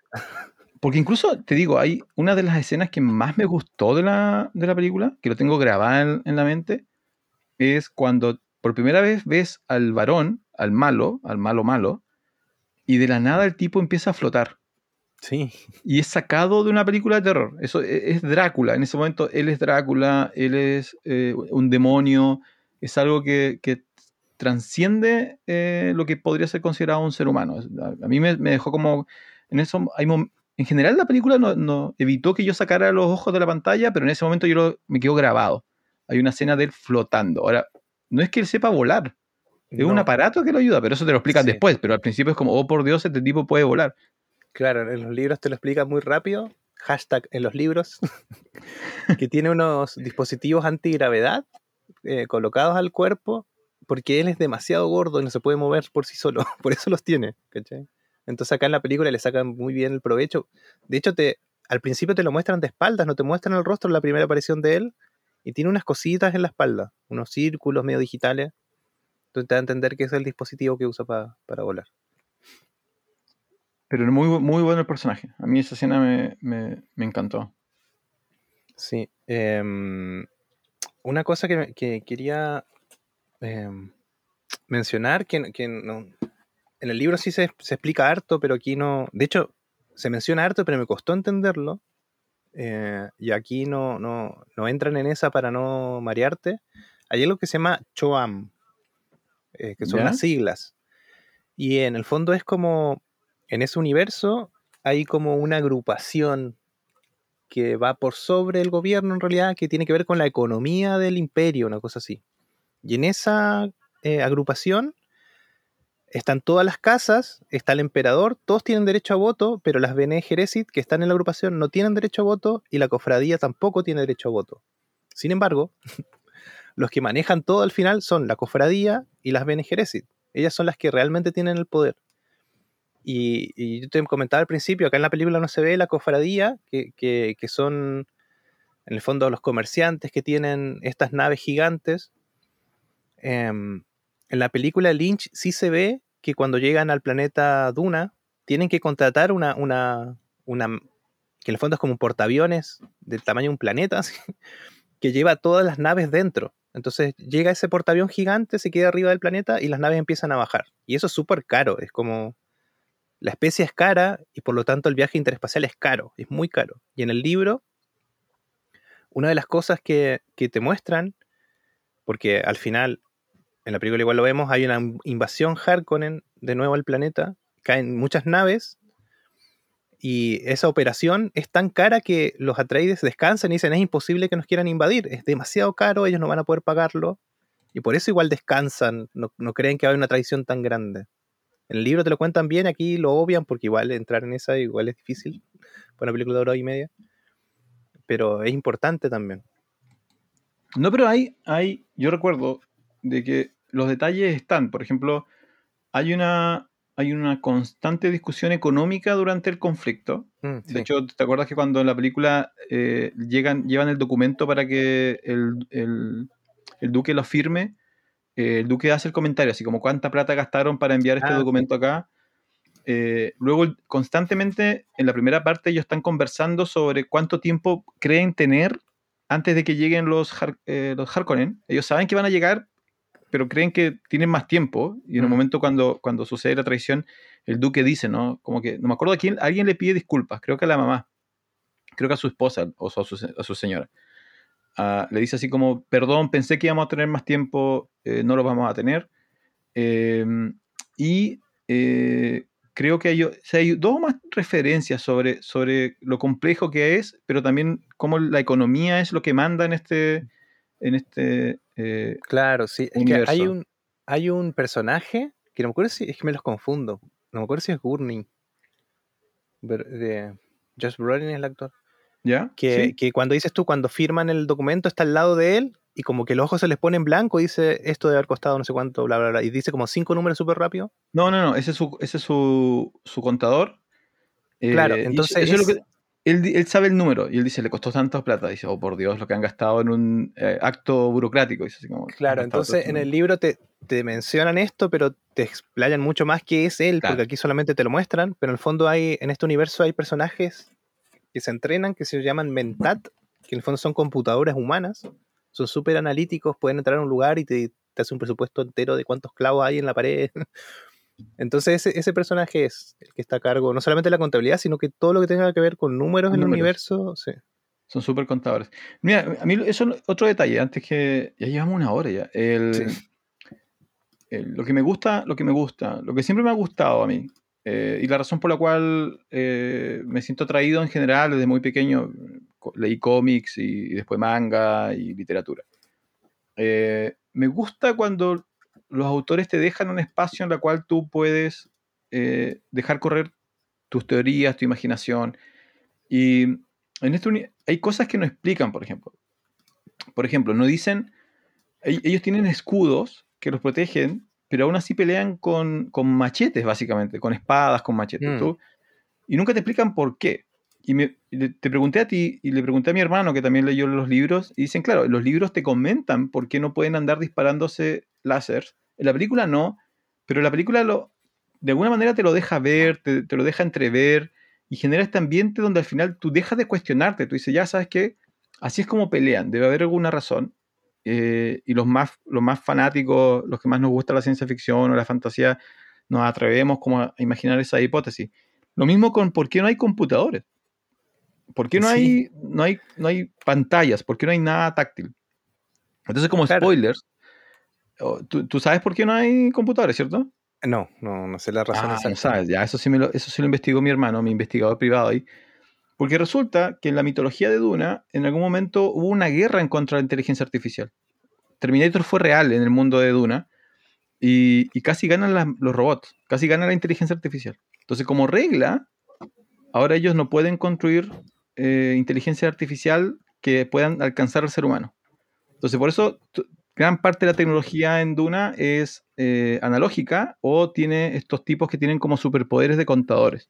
Mm. Entonces, no va a haber eh, grandes pantallas. Y lo de las armas eh, de láser y es porque chocan con los escudos, ¿no? Como sí, que el- eso sí, me sale en el libro, sí. Claro, entonces no te lo dice la película, pero la película dice, sabes que no voy a gastar un minuto en explicar esto, sino que disfrútalo, así como no, no pi- sobrepienses tanto esto, sino Mm. que déjate llevar. Y, y la magia de, de nuevo, de, de lo bien hecha que está, a mí mm, yo no salí con una lista de dudas en negativo, sino que salí con una lista de dudas de quiero ver la segunda película, quiero, estoy evaluando leer los libros y, y- y cosas así. Eh, y algo que hace muy bien esta película, quizá el misterio que te deja más abierto es el de los esta tribu, ¿no? Esta tribu de los Fremen, Los Fremen, sí. Pero mira, que son, más com- complejas de lo que, de lo que uno piensa. Sí, complementando lo que tú dices, eh, claro, en el libro no, no te dice exactamente, no menciona que no tienen armas, solamente menciona los láseres y no lo usan porque al chocar con este escudo que tienen ellos como protección, la explosión es tan grande que hasta el láser muere, así como la reacción es muy, muy heavy. Entonces en, el libro, eh, como protección personal, existe algo que es un escudo, que es invisible, pero se acciona mediante un cinturón. Entonces se llama cinturón escudo, algo así. En la película de Villeneuve lo hacen muy inteligente porque si, mantienen el escudo, pero se activa, lo puedes activar con un brazalete, o algo- eh, no sé. Sí, el, genial. El varón lo tiene en un anillo en el dedo, ¿cachai? Sí. Eh, en la de Lynch es horrible el escudo. Eso te iba a preguntar, te iba a preguntar cómo lo habían hecho en 1984. es como un efecto muy avanzado para la época, porque en el fondo es como una proyección 3D de video, eh, pero se ve horrible porque es como, un- como estuviesen adentro de un cubo de hielo y, son como, no sé, como de Minecraft, parece como ese, ese estilo, de- así quedan. porque se ve horrible, no se entiende nada, malísimo. Y en esta película la verdad que está súper bien hecho porque incluso tú sabes que no es un escudo infinito, sino que cuando algo se acerca se pone más rojo el escudo y te dice, ojo que te están por traspasar el escudo. Sí, sí, está súper bien. Y hecho. por eso también usan eh, armas eh, blancas, porque las armas blancas pueden traspasar el escudo, en cambio las balas no, ¿cachai? En, en la de Lynch usan fusiles, hay, hay armas, hay metralletas. Aquí solamente usan cuchillos y me parece muy, muy genial. Sí, me parece y- muy, muy genial. Y en el libro también usan, en la invasión, usan artillería pesada, que supuestamente no está, eh, es algo como muy viejo, pero lo usan porque saben que la artillería puede, claro, traspasar los escudos. Igual hay una secuencia donde ellos se, en, en la invasión los Atreides se esconden en unas cuevas y, y los Harkonnen le disparan las cuevas y quedan encerrados ahí y mueren. Aquí se lo, se lo saltaron, pero está bien. Pero sí te muestran una, una, ¿cómo se llama? Hay una munición que perfora el escudo. Está súper bien hecho eso también. Que sale de las naves invasoras en la película de Villeneuve. Y cuando caen, las naves gigantes de los Atreides también tienen escudos. Por eso la- las balas caen y empiezan como a perforar el escudo, dan vuelta, dan vuelta, vuelta. Y cuando tocan la, la superficie explotan. Está súper bien hecho también. Y no es necesario explicar nada, eso es lo genial. Claro, eso, de nuevo, eso es lo que, lo que uno agradece, eh, pero como alguien que ya, de ha, ha visto muchas películas y todo eso, también uno comprende que, que a otras personas no le llama la atención ese, ese universo. Ahora, lo, como te decía, yo lo, lo que, lo más, porque ayer, ayer o anteayer, confirmaron oficialmente de que se viene la segunda, Sí. está, está aprobada la segunda, eh, no recuerdo si está informado cuál es el presupuesto, pero uno de los misterios que queda es que en los primeros minutos a ti te hablan de los Fremen como si fueran eh, típico concepción de estos tipos que vienen del desierto, pobrecitos de ellos, y al final de la película a mí me dejó la sensación de que no son tan pobrecitos, no son tan poquitos, y como que algo, algún papel muy importante van a tener en la segunda parte. Claro. En el libro hay algo que el duque Leto menciona siempre a su hijo Paul, que es nosotros en Caladan gobernamos por la supremacía del aire y la supremacía del- de los mares. Como que eso es lo que ellos eh, eh, trabajaron tanto que eran que nadie se, iría a meter a Caladan. Entonces él decía, ¿qué, ¿cuál es la supremacía de, Duna? Si no hay agua, no hay vegetación. Y supuestamente los lugareños, los Fremen, son unos pobres campesinos que viven en el desierto y deben ser 5.000 en todo el planeta. Eso es lo que pensaban ellos. y, y claro, después sale que en el fondo necesitan la supremacía del desierto. ¿Y cuál es esa supremacía? Entonces en el libro te va mostrando cómo es, y aquí en la película te muestran las primeras, eh, eh, ¿cómo se llama? Pinceladas. Eh, que en el fondo, claro, imagínate un tipo que, que puede sobrevivir en el desierto sin agua, eh, con un sol abrasador, se deslizan de noche, eh, se esconden debajo de la tierra. em, y, bueno, una persona que es así tiene que ser fuerte para todo. No, no es un simple campesino, es un tipo aguerrido. Y, y está todo el tema del agua, eso igual deberíamos hablar después. Pero viste que en la película envían a, a Momoa al planeta primero porque quieren que él se haga amigo de los Fremen. Sí. Entonces el Duque Leto sabe, dice, estos no son 5.000, tienen que ser más. Y si nosotros queremos gobernar bien, tenemos que ser amigos de ellos y saber sus costumbres y hacer alianzas con ellos. Entonces por eso lo envían a él y él convive en unas, no me acuerdo si se llaman Skitch, los lugares donde ellos viven, que están debajo de la tierra, son ciudades bajo tierra. Y él le dice a la vuelta, oye, son más de los que pensamos, estos son millones. Y le dicen, son guerreros aguerridos, eh, tienen tradiciones, son honorables. Y una cosa muy chistosa que pasa en, la película es que aparece Barden, el, uno, Stilgar se llama, que es uno de los líderes Fremen, eh, y le dicen, oye, nosotros queremos hacer tal cosa. Le dice, ok, en sus ciudades hagan lo que quieran, pero no se metan en el desierto, el desierto es de los Fremen. Y dice, pero es imposible, nosotros tenemos que mover la especia. Yo te... Y entonces eh, el Duque Leto le da como señales de, de que él es honorable también. El tipo va y le escupe la mesa. No, ese fue el saludo inicial, fue el saludo inicial. Claro. Y todos lo- como que lo quieren acuchillar y, y el personaje de Momoa le dice, no, no, no, esto es una señal de respeto. Le dice, te está ofreciendo su agua. Su agua interior, una cosa así. Claro, Sí, imagínate. Un súper raro. Ellos tienen un traje que, que en un día no desperdicia ni una gota tuya de, so- de sudor. Hasta tus lágrimas las recicla para que tú puedas beber esa agua, si no es imposible so- sobrevivir al desierto abierto. Y él te está escupiendo en la mesa, te está dando su agua. ¿cachai? En el libro hablan mucho de eso, del agua, de lo honorable que es. Cuando alguien muere o está enfermo, los Fremen enseguida saben que es mejor a esa persona reciclarla, comillas, que dejarla enterrada en un lugar. Entonces ellos le sacan el agua a las personas muertas o cuando ya están por morir. Porque es honorable hacer eso para ellos, ¿cachai?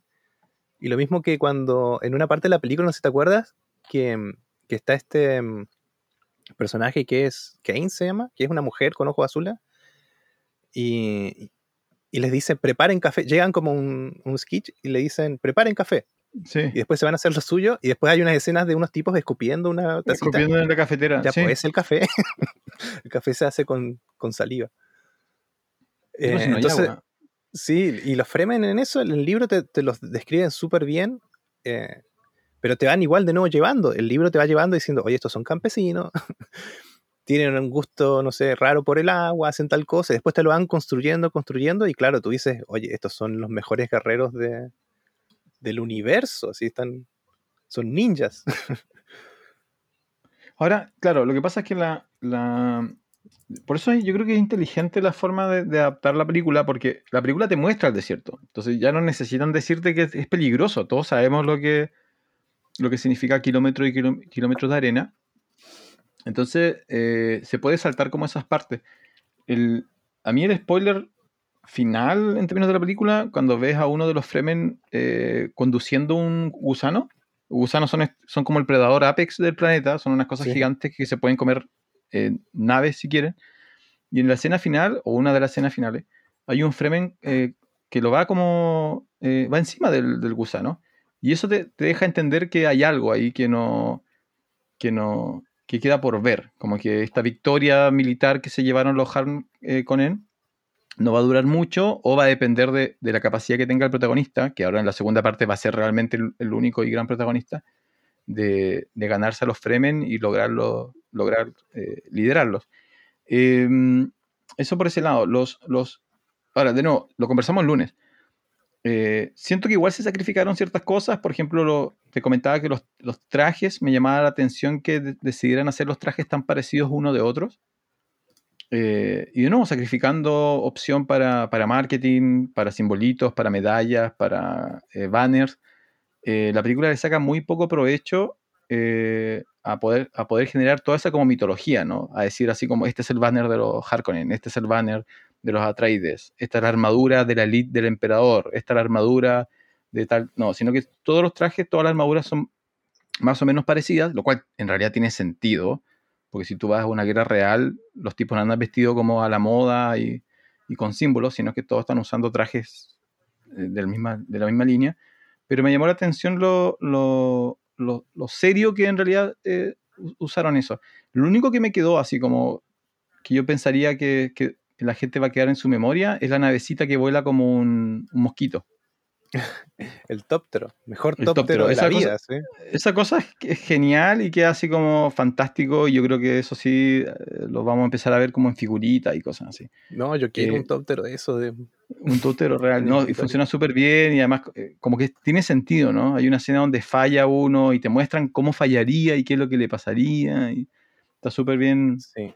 A bien diferencia de los tópteros de la película de Lynch. Pero ¿por qué tiene tópteros? ¿Cómo hicieron Tiene tópteros? son muebles que vuelan. que es un escritorio, un escritorio con... Una cosa que no se mueve, tiene unas alas que no se mueven, no saben cómo flotan. Y encima las tomas de- del interior son puras tomas estáticas, como que están adentro de un ropero. No, encima está bueno. hasta tapizado como un sillón por dentro. Es malísimo, es muy malo. no, no, horrible, horrible. Bueno, pero ya Em, dijiste que lo positivo. ¿Qué dijiste? Antes te iba a molestar porque dijiste algo positivo de lo de Lynch. Ah, que su efecto era adelantado para la época. El efecto Ah, Minecraft sí, no funcionaba, sí. pero era adelantado para su Sí. Y, y creo que eso es lo único bueno de la película, tiene mucho. Eh, ¿Qué te iba a decir de, mm, de los tópteros y las naves? Bueno, las naves muy, muy a. eh, ¿Cómo se llama la película de Arrival? ¿La llegada? Como que tiene ese tipo de naves, ¿no? Como que son naves como hiper em, minimalistas. Sí, la sensación, sí, estas parecen más mecánicas, pero son. No son, no, no son Star Wars. No es Mm. el X-Wing, no es el. Sí, son, son bastante. Tiene como esa, esa sensación. Yo lo que te iba a preguntar era que la película no lo trata. Y yo quedé con esa duda. ¿Qué, más o menos, qué. No, la fecha no te voy a preguntar, pero es un futuro muy, muy, muy lejano. Sí, me lo planteé de memoria. ¿Cuál es el año? 10.191. 10.191. Eh, estos tipos son, claramente son superhumanos, ¿no? Tienen capacidades que se escapan a nosotros en este momento, ¿o no? O sea, en general, mentales, su- viven más Mira, que nosotros. la... es que en realidad eh, son, yo no sé si son todos humanos, comillas, ¿cachai? Pero el fenotipo es el mismo. Pero todos tienen, no tienen fuerza sobrehumana, pero son es- especialmente buenos guerreros por entrenamiento. Eso es lo que te va a entender el libro también. Ya. En los Atreides, em, de hecho en la escena de la escalera se ve todo, en donde ya está la invasión, ¿cierto? Y vienen los Harkonnen subiendo la escalera y los Atreides, así como que se levantaron en pijama y fueron a pelear. y los tipos son súper rápidos, súper precisos para, para pelear con las espadas. Y después vienen otros que se llaman los Sardukar, que también son tropas de elite del emperador que son Claro. despiadadas y supuestamente son los mejores guerreros del universo. Eh, y también se lo despachan súper rápido a los Atreides. Pero todo es en base a entrenamiento. Nadie tiene una fuerza sobrenatural porque sí. Los Mentat, que son los que hacen estos cálculos extraordinarios, que son computadores humanos, igual son por entrenamiento. ¿Cachai? No es que nacen con un don. Ellos entrenan desde niños para ser Mentat. ¿Cachai? Lo único que hacen es números, números, números, entonces por eso se, se convierten en Mentat. Y la, Mm. la única que tienen eh, algo sobrenatural en todo su universo, por, lo menos en el libro que leí yo, son las Ben Geresit, que también son por entrenamiento. No es que ellas tienen un. eh, De niñas se, se meten a, a estudiar para tener ese. Ya. ese No, don. pero uno podría plantear, por eso no sé si el libro lo pone así, pero, pero uno podría plantear que en el universo de Duna ellos han, se han vuelto mejor en liberar eh, capacidades del ser humano. Claro. Y Claro. también entra la especia ahí. La especia, que es este. que dijimos que era como un combustible, que está, eh, está en las arenas de Duna, está como mezclado con las arenas. Eh, también tiene efectos en las personas que los aspiran. Por eso los Fremen tienen ojos azules, por ejemplo, porque están muy expuestos a la especia y eso hace que te, se te pongan azulados los ojos. Blanco, Sí, azul sobre azul, dice el libro. Sí, azul como fosforescente, brillan, no son azules Claro. como europeos, sino brillan los ojitos. Claro, en el libro te dicen que son ojos de iris azules, pero que además la parte blanca del ojo también es azul. Pero no te dicen si brillan o no. Pero dicen azul sobre azul. Eso es lo que dice en el libro. Y que- eh, hay una secuencia, que- perdón. Dale, Dale. dale. Ah, no, no, lo que eh, pasa es que lo- los ojos azules azules yo creo que darían miedo. Sí, No se, ve, sería. no, no se ve muy difícil. empático. Yo creo que se fueron por el lado inteligente, que es como que tienen azul claro, muy claro, muy brillante. Y eso todavía se ven como, se ven humanos. Claro. Y el. ¿Qué te iba a decir? La especia tiene efectos sobre algunas personas en particular. Y justo nuestro querido Paul Atreides eh, es especialmente sensible a la especia. Le despierta otros sentidos que, que de repente tenía más no tan desarrollados. Y por eso su- sus visiones se intensifican cuando están en el desierto escapando, porque él eh, aspira especia, entonces puede ver el futuro. Eso es otra cosa que, que es importante también para la trama. Ahora, pasando, pasando otro tema, porque hablando de, de- de esto de especies y colores y ojos y efectos, yo pensaba, porque habíamos conversado, una de las cosas que yo te había dicho era que, eh, porque estaba este mito de la película de Jodorowsky. Eh, yo en ese momento no sabía que estaba lo de Lynch, no, tenía idea, después lo supe y bueno, todo el mundo dice que es muy mala y ahora tú, si tú- por lo que me has dicho, realmente es mala. Pero sie- siempre estuvo este mito de que, de que la oportunidad que el mundo perdió al- a, a Jodorowsky no haber hecho la película, Jodorowsky había reunido también, o a través de, de Jodorowsky se habían reunido un montón de artistas de la época, donde estaba Dalí, ¿o no? Creo que estaba Dalí, estaba Ah, Moebius, sí.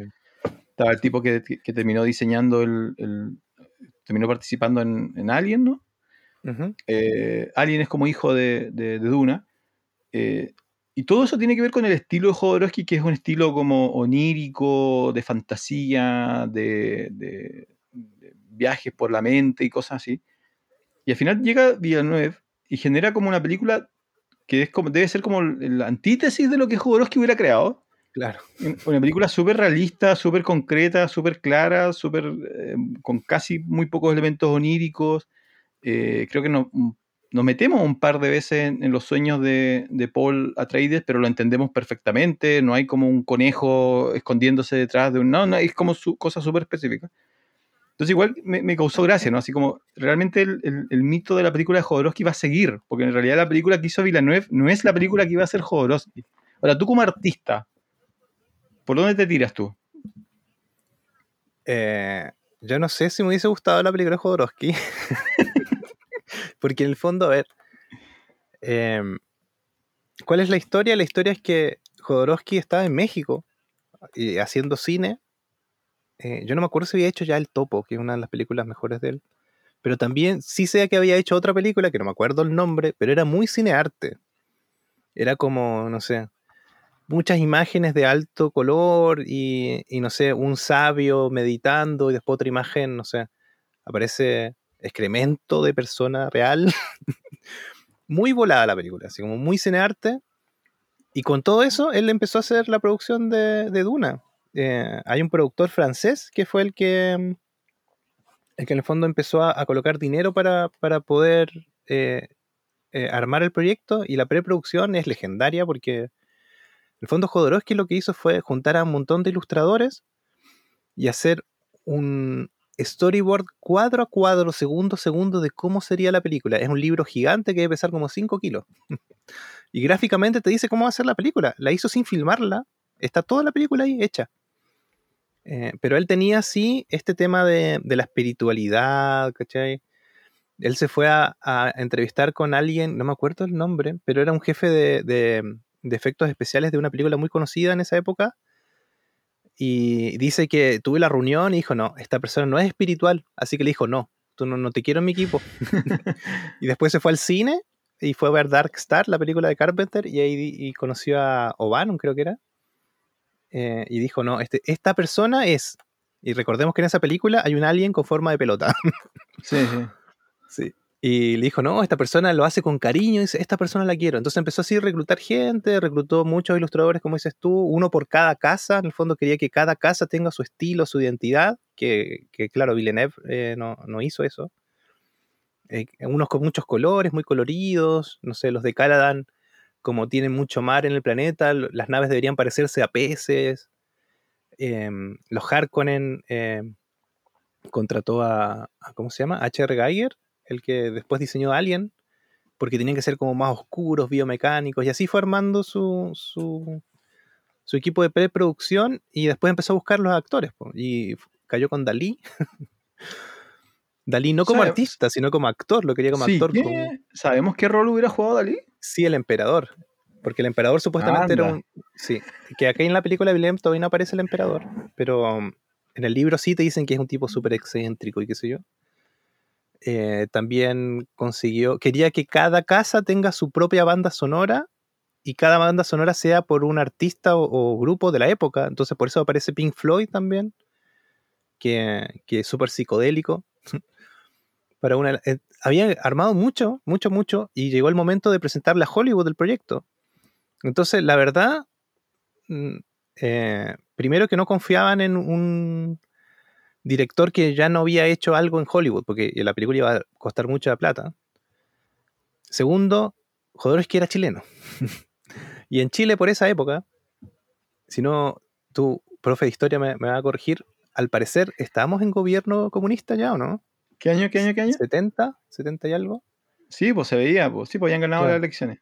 Entonces, imagínate en Hollywood, de esa época, donde ya perseguían los que eran sospechosos de comunistas en, en los crews, eh, que vaya un director chileno, un país comunista, no.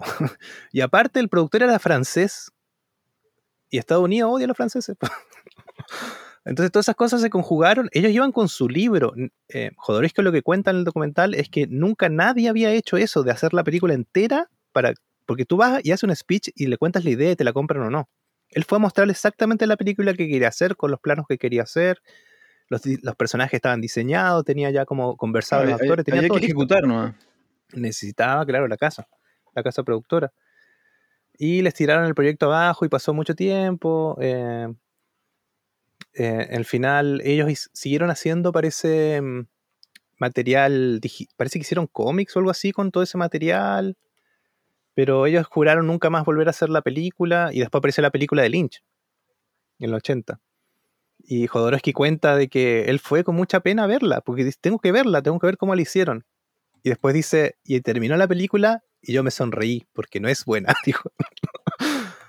Dijo, igual dijo que no podía creer que Lynch estaba a cargo de esa película porque no, no veía por ningún lado que Lynch fuese realmente sí, son, Además que son, porque ahora estaba viendo una entrevista donde le eh, creo que le, le, consultan sobre eh, la de Villanueva y claro, la diferencia es que Lynch es como, es como una rama del mismo árbol con, con Jodorowsky, ¿no? No tan extremo, no sé si tan, mm. sí, no es tan extremo, ¿no? Sabe un poquito acercarse más como a lo comercial. Eh, yo creo que la de Villanueva lo deja más tranquilo a, a Jodorowsky porque realmente es otra cosa, ¿no? Es un mm. proyecto totalmente distinto, otro enfoque, así que de hecho podrían convivir en, algún contexto, en un universo paralelo. Podríamos tener la película de Jodorowsky, la película de Villanueva y serían, no sé, no competirían. Yo creo que cuando, cuando vio el nombre de Lynch, quizá como que se estresó un poquito porque dijo, chuta, este sí, sí, ¿qué pasa si él logra? Yo creo que si hubiera logrado Lynch tener éxito, era como un, pequeño jab a Jodorowsky, ¿no? Así como, chuta, él, tuvo éxito donde, donde yo no pude, pero como dices tú, seguramente se sonrió al final. No sé si, o se habrá salido a la mitad del cine también se habrá salido la mitad de la película. Así como el primer efecto de Minecraft, quizás se fue Jodorowsky dijo, no, esto ya lo, logré. Lo logré. o capaz lo, lo, colocó en su proyecto. Pero era un proyecto muy distinto que yo creo que va a mantener su, su mítica. Eh, yo creo que la gente...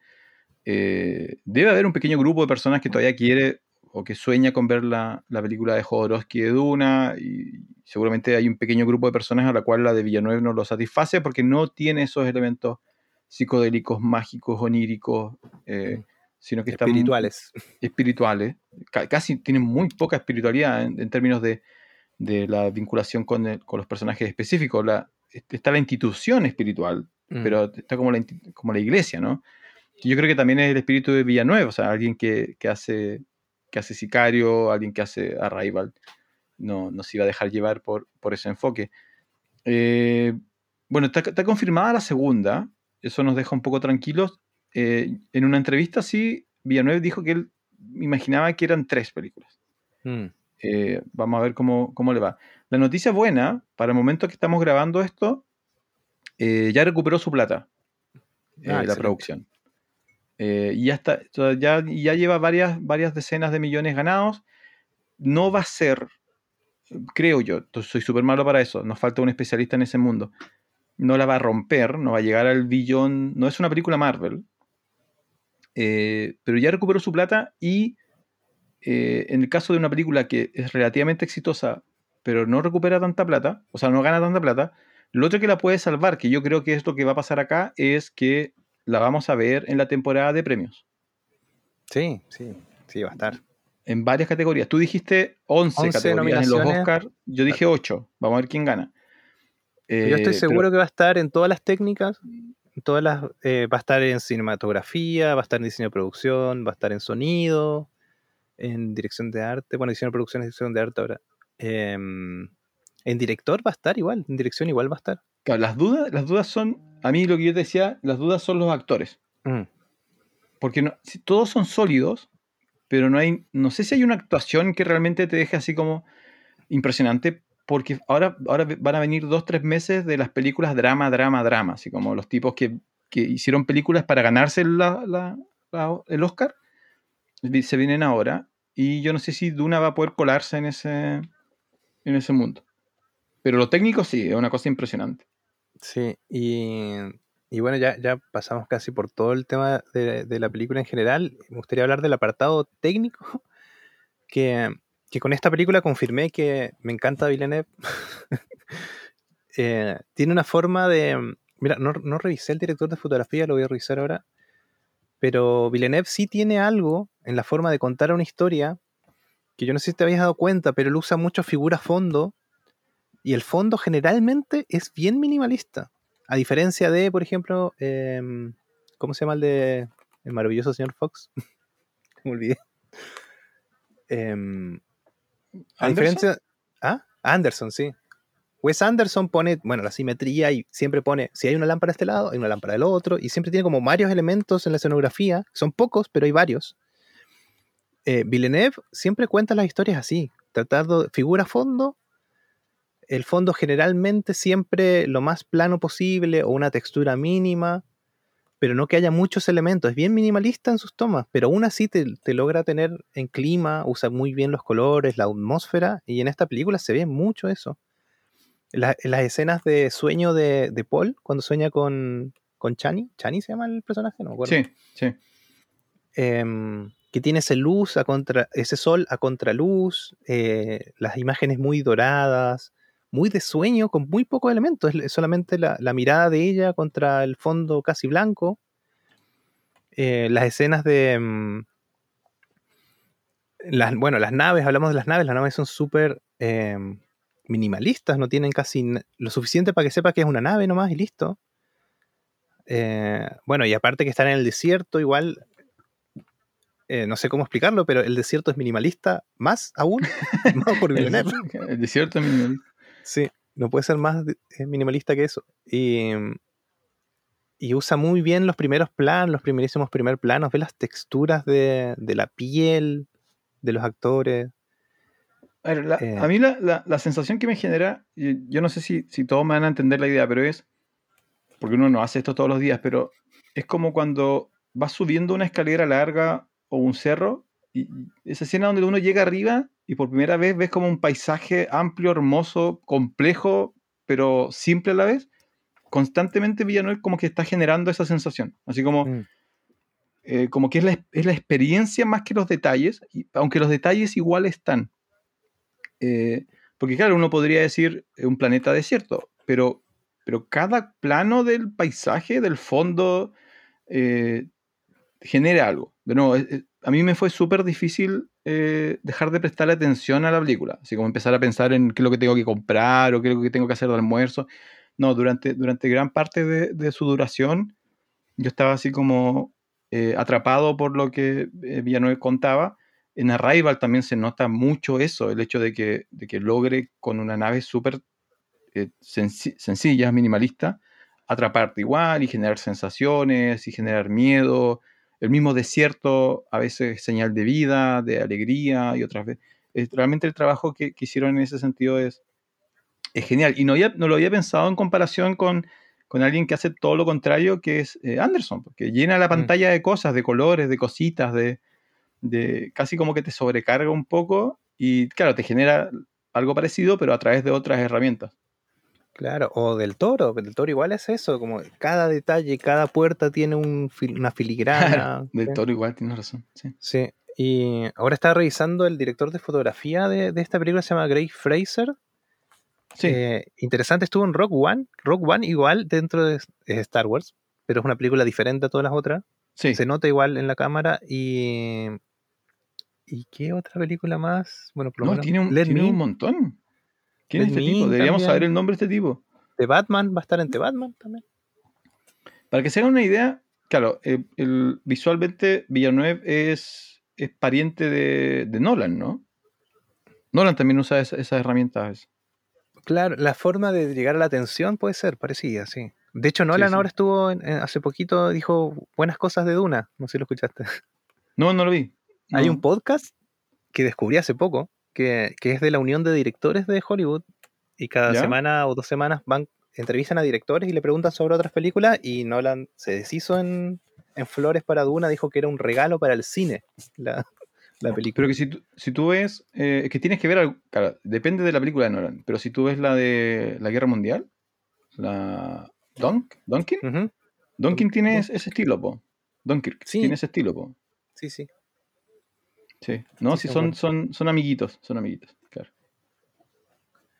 Muy llevan- bien. Son parientes. ¿Cuánto llevamos ya, don Jonathan? Una hora y media parece. A ver, estoy fuera de la plataforma. Hay una hora cuarenta. Muy bien, don Francisco. Alcanzamos. Ya una hora cuarenta. No, y todavía hay cosas que yo, si de nuevo, ni siquiera pudimos hablar de, de, de cosas un poco más específicas, pero realmente fue, fue una sorpresa súper positiva eh, y que recibió y que tuvo buena. Yo, porque yo la vi primero y yo te escribí, ¿no? Te dije, Jonathan, anda a verla tranquilo. Y, y tú, tú fuiste después a la, a la, a la, a la- noche, a la, a la sesión más tarde, y, pero no dijiste nada a la tarde. Entonces No. después en un momento dije, chuta, no, sé que a Jonathan no le gustó, qué cosa. y el otro día me escribiste así como, no, excelente, fantástico. Eh, y también tengo un conocido que me hizo una parecida, que es, eh, pero él es fan de Duna, yo creo que él, él creo que leyó ya toda la línea principal. Y también le dije, pero él, fue- él está en Santiago y él fue a verla en IMAX. Oh, Y yo le dije, mira, anda, anda tranquilo y, y a él sí le comenté un, poco, un par de cosas. Y yo le dije, porque él iba a ir más tarde, después del estreno. Entonces yo le dije, no te preocupes si, si no recibe como eh, aclamación popular, porque no es una película, es una película para mucha gente, pero no es para toda la gente. Mm. Eh, y claro, después él fue a verla, no me dijo, y como dos días después me dijo, oye, no, realmente buena y bla, bla, bla, y excelente y, y- y gran adaptación. Eh, pero no, no es, no es para todos. Tú me decías que tu, tu, tu, eh, eh, tu señora ahí mm, tuvo Sí. minutos difíciles. Sí, es que la fui a ver con, con mi señora que me acompañó. Eh, yo creo que ya, ya sabía lo que iba. pero, pero no, la pasó mal los primeros minutos, la primera 40 minutos, porque es muy de ciencia ficción al principio. Es como. eh, no sé si, si bien ella la he convencido de ir a ver otras cosas como de Marvel, pero Marvel tiene el chiste a cada rato y tiene como una historia que de última que no es de ciencia ficción, pero igual tiene una historia. Acá todo es ciencia ficción, eh, la historia completa. Y a diferencia de Star Wars, como dijimos, Star Wars es para todo público, entonces igual tiene esos chistes o tiene como cosas llamativas que te van entreteniendo y te Tiene van llevando por la película. Tiene Citripio, Claro, Jar entonces, Binks. Sí, esta película de Dune no es así. No. Aún así, por ejemplo, no sé, con mi señora igual fuimos a ver El Duelo de Ridley Scott eh, y ella la, la pasó súper bien, le encantó la película, pero es un drama y tiene como un hilo, una historia que te va atrapando que no tiene nada que ver con lo otro. Entonces, es diferente. Esta es ciencia ficción 100% casi. Sí, pero, pero bueno, no tan dura tampoco, no, no, se, no, se, no se estresen, no hay que estar tomando apuntes ni nada, la película está súper bien contada Eh, yo creo que está como casi en el límite. Es como un paso más y ya se transforma como en algo muy nicho. Duna no es eso y, y esperemos que, que mucha gente la vaya a ver para que, para que ojalá se genere como esta franquicia, pero nunca, no, no, va, no va a ser Star Wars, sino que es, es para, de no, yo creo que es para los, los que ya están enamorados de Star Wars, esto es como un, un, un- uno más, un- algo más que disfrutar, que no compite, sino que complementa para el tipo que ya tiene 30, 40, o incluso si está muy enamorado de joven de, de ciencia ficción, esto es totalmente disfrutable. De nuevo, para mí lo mejor en- en- disponible de este año en pantalla grande. Eh, me cuesta creer que los Eternals, que creo que es lo único que le puede competir, me cuesta creer que los Eternals de Marvel le, le logre sacar algo. Pero como espectáculo cinematográfico, yo ya conozco gente que ha ido dos, tres, dos, tres veces al cine. Mm. ¿Tú vas a ir otra vez, no? Sí, sí, tengo que ir, tengo que ir. Solo, solo. No, excelente, excelente Duna. Y ya estoy evaluando, creo que voy a leer los libros. Lo único que me detiene de leer los libros, que yo ya, ya reconozco este tipo de narrativa, y es que no tiene final feliz. No hay forma que me convenzas de que la saga de Duna termina feliz. No termina feliz. Yo ya sé lo que. Ya sé, porque también sé o entiendo por quién está escrito y cuándo fue escrito y qué mundo veían ellos. Y este no es, no es una saga de Disney. ¿no? La princesa no termina casada con el príncipe y son todos felices eh, para siempre. Ahí veremos, Francisco. Todavía me quedan seis libros más por leer. Ah, ¿Lo vas a leer todos? No ya- sé, o sea, en algún momento de mi vida. Pero No, ahora tengo que terminar este, me falta poco, 200. Esto, esto va a ser, va- la va a romper para Navidad. ¿eh? Así como la- las librerías. Espero que tengan, tengan guardadas sus reservas de, de Duna. Sí, ¿no? De hecho, cuando se anunció la película, eh, se agotaron los libros. Me costó conseguir el, el mío. Sí, ¿no? Navidad 2021, es la Navi- en términos de libros, es la Navidad de Duna, yo creo. Sí. Así es, don Francisco. Ya, Muy un bien, placer Francisco. poder hablar casi dos horas. Eh, los dos solos encima. La, otra- la última vez teníamos a, a Don Julio. No, la anteúltima vez, porque el de. Ah, pero los top 10 no cuentan, porque uno ya Sí, sabe ahí. Habla 10 minutos de cada película y llegamos a dos horas. Esto son, son dos horas hablando de una película que Jonathan no conocía antes de este año. Así que para que vean el, el impacto que, que tiene. Oye, ni siquiera no- nombramos al autor, ¿o sí? Nombramos al autor de la novela, ¿no? Sí, sí lo nombramos, Frank Herbert. Sí, seguro. Nombrémoslo no. Frank Herbert Descansa en paz. Descansa en paz. Ahora puedes descansar en paz. Ahora después, ahora que dejaste una, una adaptación feliz. Sí.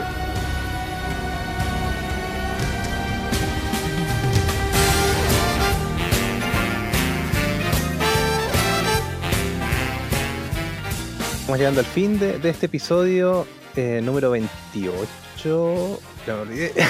sí, 28 de Función Especial. Una vuelta a los podcasts, don Francisco. Hace meses que no. Un mes, por lo menos un mes que no grabamos nada eh, en po- formato podcast.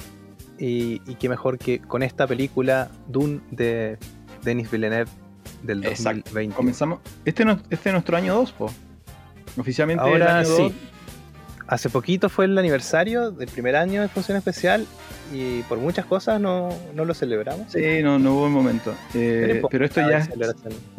Season 2 de Función Especial, Función Especial Podcast, que ahora va a tener un podcast de una hora y media semanal. Prepárense todos. Semanal. Semanalmente vamos a tener eh, conversaciones de, de- solamente de Duna. Los primeros cinco capítulos van a ser Duna. Ah, Eh, no, no sé cuándo nos veamos de nuevo. Por mientras, si nos extrañan, eh, los lunes en Facebook, a través de nuestra página, van a poder encontrar un programa de una hora, no más, donde hablamos de las novedades y de lo, más vigente. Y cuando aparezcan estas películas, estas joyas, estas maravillas, que valgan la pena hablar un poquito más, eh, ahí haremos un, podcast.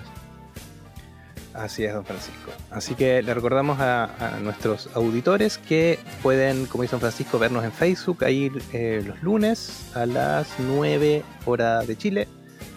Eh, en Instagram también pueden seguirnos, donde don Francisco también nos está haciendo recomendaciones.